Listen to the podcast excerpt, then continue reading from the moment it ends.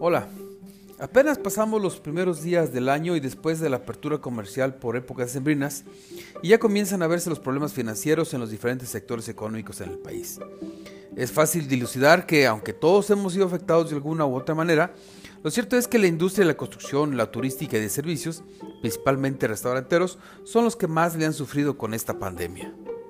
De acuerdo con el INEGI, hasta octubre del año 2020, la recuperación en el sector servicios solo se vio en los subsectores inmobiliario y de salud, sin tomar en cuenta el sector financiero, por lo que los servicios en general presentaron un retroceso generalizado del 17.5%, el cual seguramente vio tener cierta recuperación hacia finales del año pasado.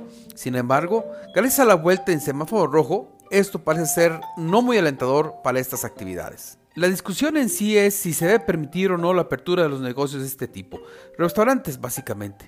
En este sentido, le platico la importancia de esta decisión en tres puntos. El primero de ellos tiene que ver con la cantidad de empleos que esta industria aporta a la economía, por lo que el cerrar, aunque sea de manera temporal, acrecentaría el riesgo de cierre de empresas, con la consiguiente disminución del ingreso de la propia población.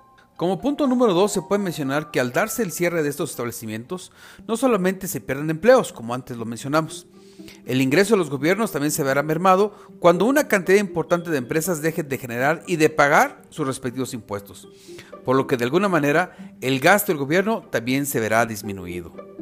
Finalmente, estas actividades se podrían mantener de alguna manera abiertas para tratar de mantener el ingreso y los empleos que bien ayudan en esta situación, siempre y cuando se llevara a cabo con las medidas de higiene y de seguridad necesarias.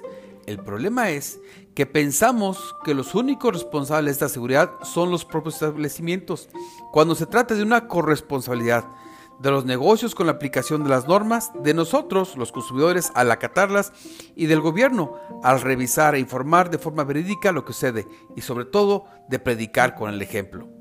Por cierto, la vacuna no es un pasaporte a la normalidad. Todavía falta tiempo para que esto pase. Le recuerdo mi cuenta de Twitter, arroba oliver-arroyo, y también le invito a que lea mi colaboración en www.globalmedia.mx.